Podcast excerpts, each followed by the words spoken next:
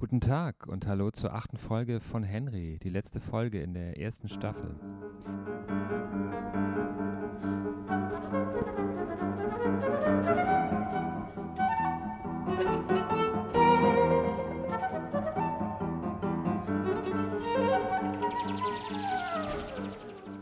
Wir sind in dieser Folge zu dritt in Henrys Haus, aber an verschiedenen Orten. Ich, Tobias, bin in Köln und die beiden anderen sitzen an ihren Laptop-Mikrofonen. Das war die letzte Lösung, die uns nach ein paar technischen Problemen eingefallen ist. Ich hoffe, ihr entschuldigt das und vergesst es vielleicht auch.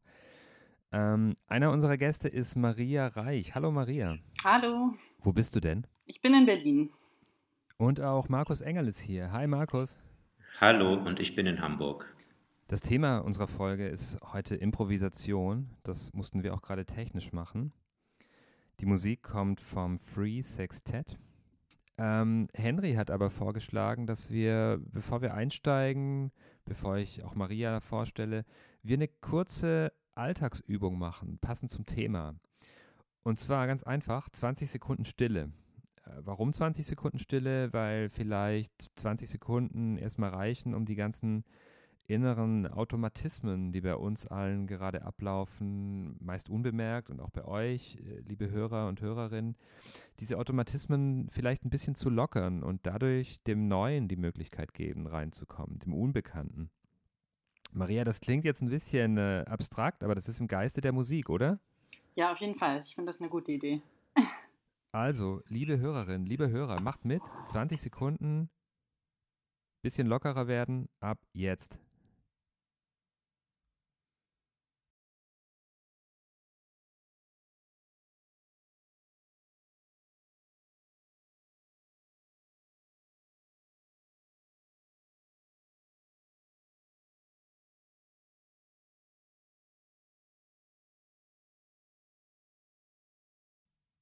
Maria Reich ist aus drei Gründen da. Erstens hat sie, wie Markus auch, eine super Stimme. Zweitens weiß sie mehr über die Geschichte der Improvisation ähm, als wir beide. Sie hat nämlich ihre Bachelor-Thesis, ihre Bachelorarbeit geschrieben über die Improvisation im klassischen Konzert. Mit Klassik spielt man nicht, war der Titel. Und drittens ist sie da, weil sie mit dem Free Sextet arbeitet und spielt. Ähm, Maria Reich an der Geige, Helena Weinstock-Montag Querflöte, Juri De Marco, das ist der Gründer, spielt Horn, Flügelhorn und rappt. Jonas Urbat spielt Tuba, Julian Meyer-Hauf Trompete, Saxophon, Beatbox, Electronics und Konstantin Dupelius spielt Klavier.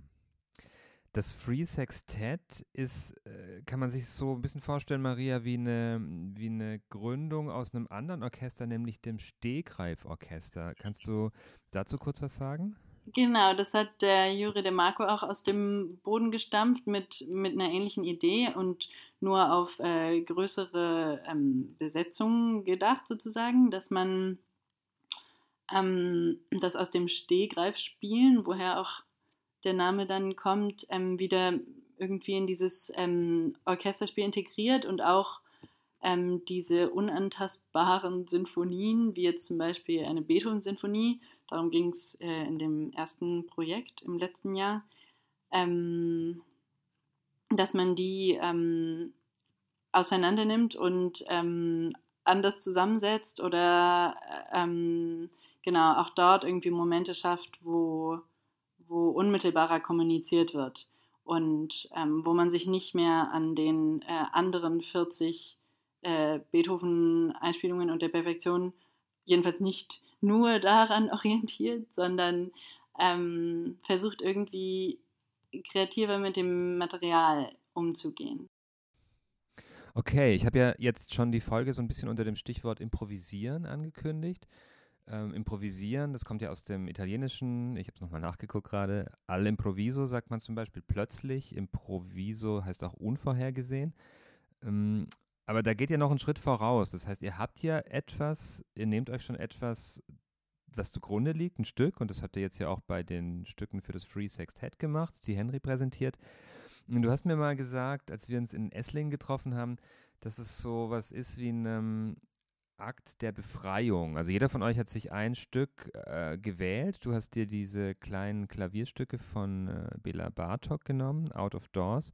Kannst du da vielleicht nochmal sagen, welches der Anteil an Bearbeitung ist und welches der Anteil an Stehgreif, also an Improvisation dann bei den Sachen ist? Genau, also ähm, ich bin irgendwie auf das Stück gekommen, weil ähm, ich das so schön fand, als ich es gehört habe, dass es ganz viele Momente enthält, die sowieso äh, so improvisatorisch klingen, also die ähm, bestimmte Freiräume eigentlich schon bergen und ähm, auch sehr schöne gegensätzliche Stimmungen.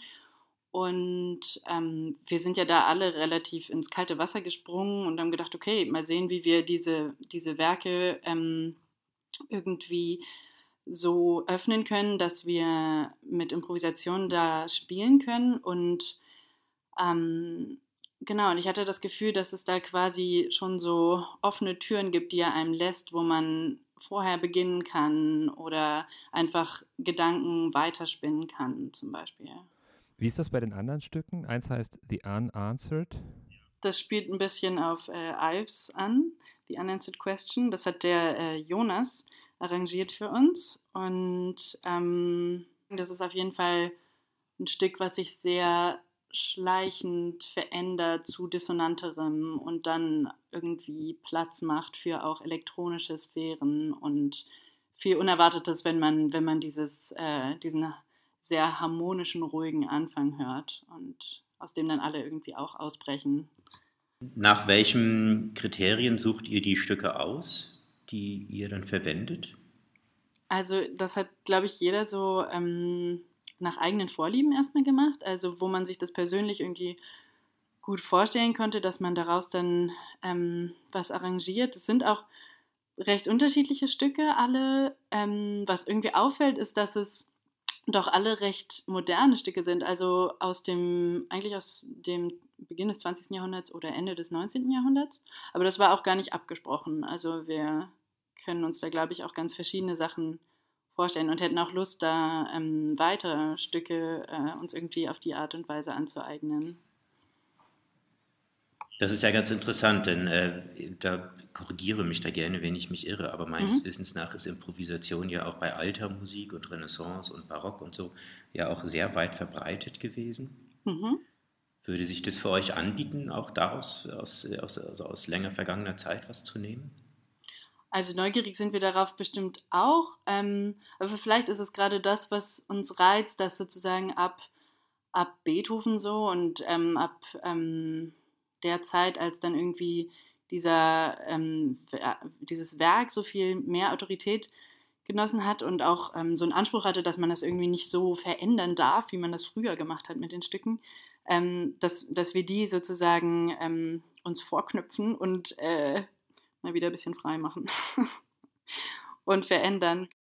Und dann ist das wahrscheinlich auch noch eine Sache mit den Rechten, oder? Also die Stücke müssen irgendwie alt genug sein, damit man die überhaupt bearbeiten darf, ohne sich die Erlaubnis einzuholen? Die sind eigentlich alle alt genug. Ähm, der Bartok ist gerade so alt genug geworden. Ähm, da haben wir aber auch einfach nochmal äh, mit dem Verlag telefoniert und, und das mit den Rechten abgeklärt und das war kein Problem. Wenn du sagst, dass ihr halt eben gerne Werke nehmt, wo der Werkbegriff irgendwie so unantastbar ist und das da sollte eigentlich nicht gebrochen werden und so, dann sind wahrscheinlich so Formen wie Aleatorik, also sich da aus dem Fundus zu bedienen oder Happenings oder sowas in der Art für euch wahrscheinlich relativ uninteressant, ne? oder auch einfach neue Improvisationsmusik zu spielen. Ähm, bisher schon. Also wir verknüpfen es schon eigentlich mit dieser, ähm, mit ähm, der in Anführungsstrichen klassischeren Kammermusik sozusagen. Mhm. Und ähm, uns geht es eigentlich auch, also geht, äh, uns geht es schon darum, auch ähm, ähm, bewusst sozusagen damit umzugehen, also nicht durch zufällige ähm, Improvisation in dem Sinne, sondern schon durch das, was wir dann darin hören und ähm, was wir daraus machen wollen. Und so, so, äh, so dilettantisch, wie das vielleicht in, in bestimmten Anfängen dann erstmal ist, aber ich glaube, uns geht es auch ganz viel um diesen Prozess von dieser Art von Auseinandersetzung, der halt relativ unüblich ist. Wie ist das denn? Ich glaube, viele Leute kennen das Wort Improvisation halt aus dem Alltag, wo es irgendwie darum geht, mit begrenzten Mitteln oder unter einer veränderten Situation trotzdem das Ziel zu erreichen oder irgendwo hinzukommen. Bei dem, was ihr macht, ist das ja nicht so klar. Also wahrscheinlich gibt es Absprachen und gewisse Eckpunkte, aber ansonsten begebt ihr euch da ja in einen Raum, wo man noch nicht genau weiß, was man will. Also wie geht man denn mit dieser Unsicherheit um und wie ist das im Sinne von, man ist ja dann auch wahrscheinlich manchmal der Bewertung ausgesetzt oder der inneren Bewertung oder die anderen bewerten. Ähm, wie kann man das lernen oder darin besser werden? Auf jeden Fall. Also das ist auch ähm, eigentlich die Herausforderung in der Arbeit, dass man irgendwie so einen so Mittelweg von einerseits von irgendwie so einer Aufmerksamkeit füreinander und für den Moment findet, andererseits aber auch irgendwie einer Freiheit und einer Durchlässigkeit. Also wenn ich immer sofort denke, oh Mann, warum spielt ihr jetzt nicht, was ich gerade im Kopf hatte? Sobald einem jemand aus dem Ensemble was anbietet, dann ist es halt sehr schwer damit äh, umzugehen. Und ähm, diese Offenheit muss man halt irgendwie, dazu muss man gelangen und das gelingt manchmal äh, mehr und manchmal weniger. Und ähm, klar, gibt auch immer irgendwie die Gefahr, dass, äh, dass es irgendwie, ähm, dass es nicht spannend wird sozusagen, aber das sind auch also die, die ähm, wie sagt man, also die äh, Aufgaben dann für die Probenarbeit quasi. Ja, stimmt, ihr probt, ihr probt ja. ja auch. Also das heißt, man probt nicht irgendwelche Abläufe, um irgendwelche Sachen aufzuschreiben, sondern man, was macht man dann? Versucht man ein Gefühl für das Stück zu kriegen?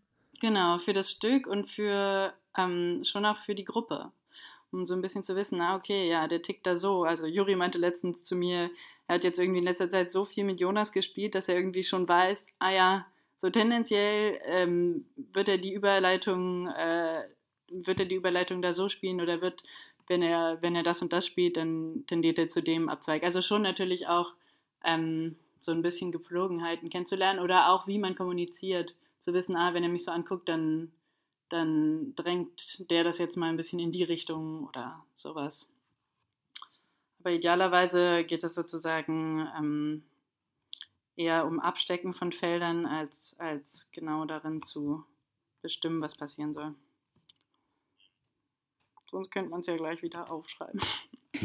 Könntet ihr euch vorstellen, euch äh, auch äh, zu anderen Künsten hinzuöffnen mit Elementen von, weiß ich nicht, Tanz oder Malerei oder Lichtinstallation oder so zu arbeiten?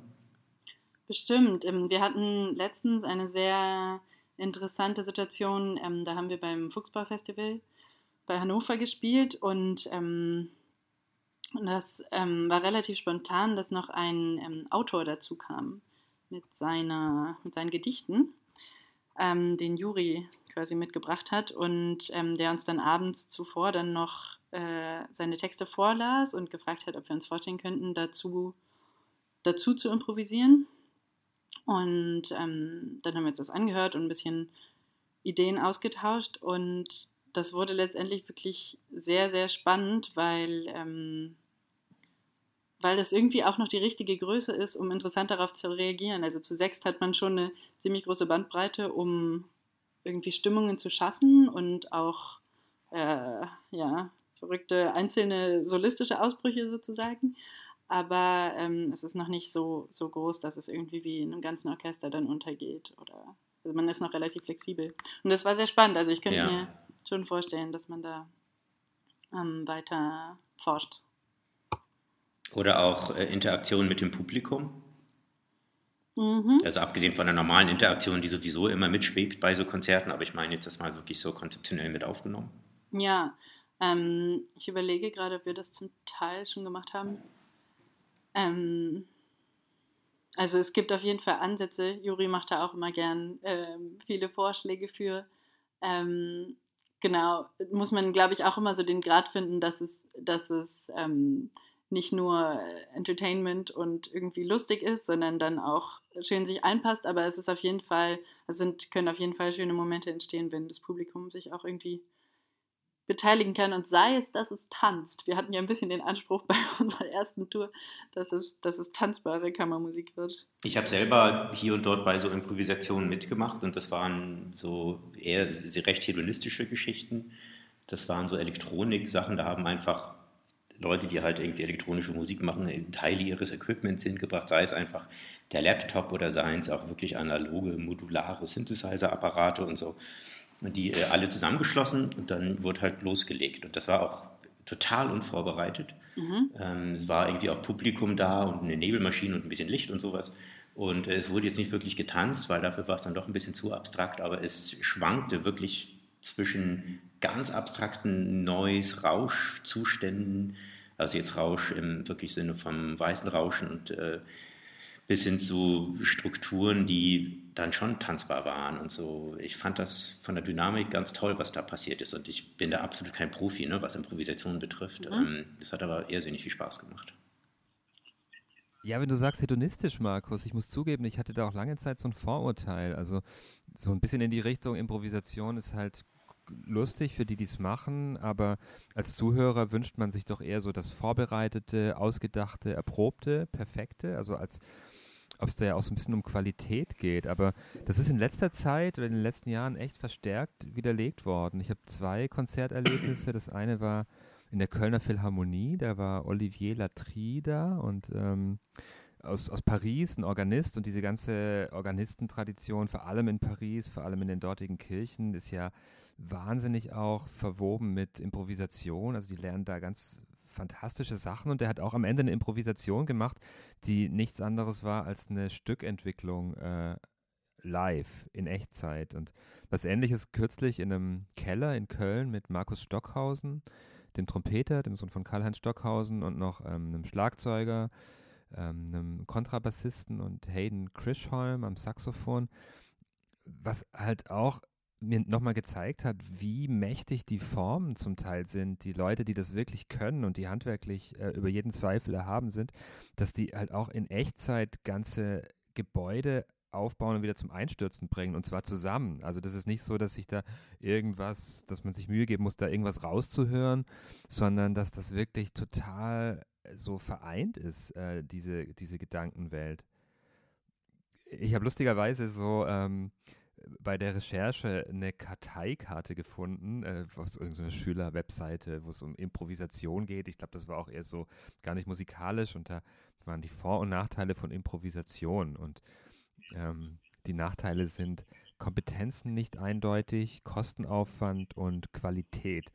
Ähm, aber ich glaube, das ist gerade so diesen Unterschied, den man zwischen äh, alltäglichen Improvisation, wo es eben darum geht, vielleicht mit geringerer Qualität irgendwas zu machen, ersetzen muss und der Kunst, wo Improvisation, glaube ich, gerade im Moment was sehr ähm, Wichtiges sein kann äh, für die Unmittelbarkeit und auch für die Dynamik ähm, in diesen Situationen. Na, das mit den Kompetenzen nicht eindeutig, das äh, passt ja vielleicht zu dem, was du vorhin sagtest, Maria, dass diese Probensituation auch dazu dient, sich gegenseitig halt kennenzulernen und ein Gespür mhm. füreinander zu finden. Mhm. Ne? Also das ist natürlich jetzt, passt nicht ganz zusammen, aber hat vielleicht eine Ähnlichkeit. Ja, auf jeden Fall. Ähm, ja, ist vielleicht auch die Frage, welchen, äh, was Qualität auszeichnet in unseren ähm, heutigen Hörgewohnheiten und die sind eben doch auch viel ähm, geprägt durch durch die Aufnahmen, die ähm, bis ins letzte Detail ähm, geschliffen sind sozusagen und nicht mehr viel mit ähm, irgendwie einem unmittelbaren Live-Moment zu tun haben. Da muss ich kurz einhaken, weil das eine super Überleitung ist zu dem, was in der zweiten Staffel bei Henry passiert, beziehungsweise am Anfang der zweiten Staffel. Wir sind jetzt ja fast äh, wörtlich am Ende der ersten. Und die erste Folge der zweiten Staffel bei Henry handelt genau davon. Wir haben ähm, eine Musik zu Gast, die genau das thematisiert, nämlich die Aufnahme und welche Rolle kann eine Aufnahme spielen, um dieses Live-Erlebnis oder eine gewisse Atmosphäre oder einen gewissen Raum oder gewisse ähm, unvorhergesehene Interaktionen einzufangen oder abzubilden. Davon handelt das. Ich sage noch nicht, um welche Musik und um welche Musiker es sich dann handeln wird. Ja, liebe Hörerinnen und liebe Hörer, Henry und wir bedanken uns für eure Aufmerksamkeit. Hier in Köln und ich glaube auch bei euch in Hamburg und Köln, da strahlt der Sommer gerade jetzt noch am 14. September aus all seinen Poren und wir denken zurück, wie groß er war. Wir denken an die erste Staffel von Henry, wo wir in den ersten drei Folgen so ein bisschen die Existenz von Komponisten und Komponistinnen beleuchtet haben, sei es als Unternehmer wie Arash Safayan oder als äh, Performer an allen möglichen Fronten wie Caroline Shaw oder mit einer Anstellung in der Wissenschaft, äh, zum Beispiel als Hochschulpräsident im Falle von Elmar Lampson. Dann kamen die Crossover-Folgen mit Disco und dem Vision String Quartet, wo klassische Klänge plötzlich gar nicht mehr so klassisch waren, also Disco, Samba, Pop und so aufpoppten. Und dann die beiden Schweizer Komponisten, Jörg Frey und Arthur Honegger in der sechsten und siebten Folge, der stille, meditative und irgendwie ganz vibrierende Jörg Frey und Arthur Honegger, der immer seinen eigenen Weg gegangen ist in einer ganz schwierigen historischen Zeit.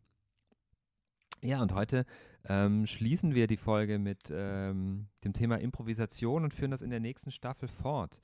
Ähm, das ist nämlich das Gute. Die Reise ist noch nicht vorbei. Nächste Woche startet schon die zweite Staffel.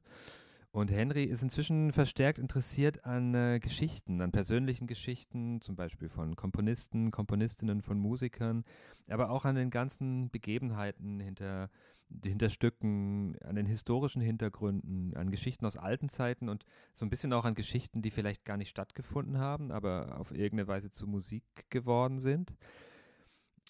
Was soll ich sagen? Ähm, schaltet wieder ein. Ähm, also haltet die App aktuell. Hey, euch beiden, Markus und Maria, vielen Dank. Tschüss. Danke, tschüss. Tschüss.